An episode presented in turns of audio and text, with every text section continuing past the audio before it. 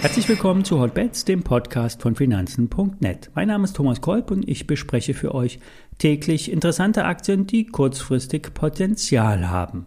Hotbets wird präsentiert von Finanzen.net Zero, dem neuen Broker von Finanzen.net. Handel komplett gebührenfrei direkt aus der Finanzen.net App oder über die Website finanzen.net slash Zero. Den entsprechenden Link dazu setze ich auch in die Show Notes. Bevor wir in die Aktienbesprechung starten, vorab der Risikohinweis. Alle nachfolgenden Informationen stellen keine Aufforderung zum Kauf oder Verkauf der betreffenden Werte dar.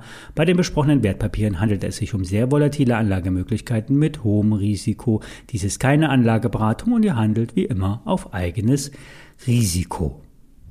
Die Wasserstoffaktien kommen zurück, zumindest aus Trading-Gesichtspunkten. Fundamental hat sich hier wenig geändert.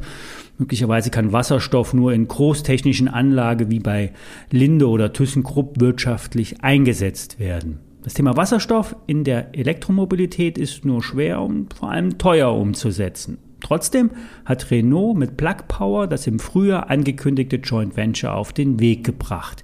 Bis Jahresende sollen leichte Transporter mit der Plug Power Brennstoffzelle ausgestattet werden. Das bedeutet Umsatz und hoffentlich Ertrag für Plug Power. Zum Start sind allerdings erst einmal Investitionen nötig. Renault und Plug Power wollen gemeinsam 80 Millionen in das Transporterprojekt investieren. Die, äh, in die Aktie von Plug Power kommt seit Tagen wieder Wind. Es sind die Käufer zurück, zumindest spekulative Investoren, die wenig auf die Geschäftsmodelle der Firmen geben, sondern einfach nur das Momentum nutzen. Mit Momentum wird eine schwungvolle Bewegung beschrieben.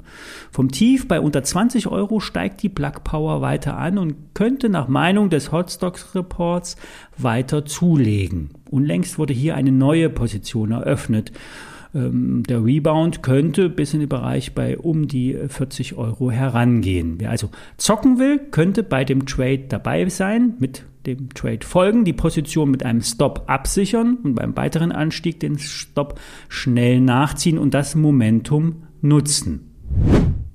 In den Fokus der Wall Street Bets Gemeinde ist die Aktie von GoPro geraten. Über den Wert wird gesprochen oder geschrieben. Meistens kann man auf die inhaltlichen Argumente in den Foren nicht wirklich professionell eingehen. Trotzdem, wenn so eine Aktie genannt wird, kann es schnell losgehen. Der Ausbruch hat derzeit nicht oder noch nicht stattgefunden.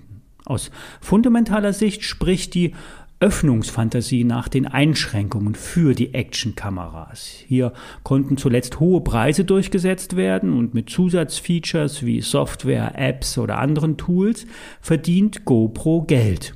Die Firma ist nicht zu hoch bewertet, da ist reales Geschäft dahinter.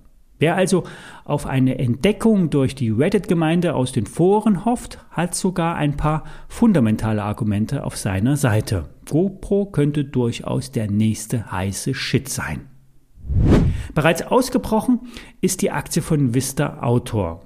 Ähm, die Aktie hat einen Sprung nach oben gemacht und sollte auch jetzt weiter laufen. Das Thema Outdoor wächst, boomt sogar. Die Menschen, die sich professionell sportlich betätigen, kaufen hochwertiges Equipment wie Helme, Kleider oder Ausrüstungsgegenstände. Meist sind die Produkte qualitativ sehr hochwertig, robust und teuer. Vista Auto hat zudem unlängst einen E-Bike-Hersteller dazugekauft. Im Speziellen geht es um ein äh, E-Fat-Bike. Das sind die Fahrräder mit den dicken Reifen, mit denen man dank des E-Antriebes locker und leicht schwebend auch durch schweres Gelände kommt. Solche Räder kosten schon mal 5.000 bis 8.000 Euro und sind bei der zahlungskräftigen Zielgruppe der urbanen Middle-Ager schwer angesagt.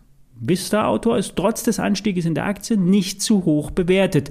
Das KGV liegt bei 12. Das Wachstum soll nach Unternehmensangaben jährlich bei 10% liegen. Und der stationäre Verkauf soll etwas runtergefahren werden, beziehungsweise der Anteil des Online-Absatzes soll sich verdoppeln. So lässt sich die Marge steigern und die Kosten für den Vertrieb senken.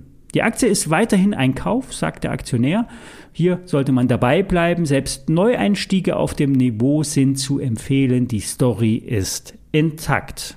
Wer die ISINs zu den Aktien sucht, schaut in die Show Notes. Dort steht auch der Link zu dem neuen Brokerangebot von Finanzen.net. Hier kannst du ab sofort Aktien komplett gebührenfrei handeln. Wir hören uns morgen wieder. Bis dahin.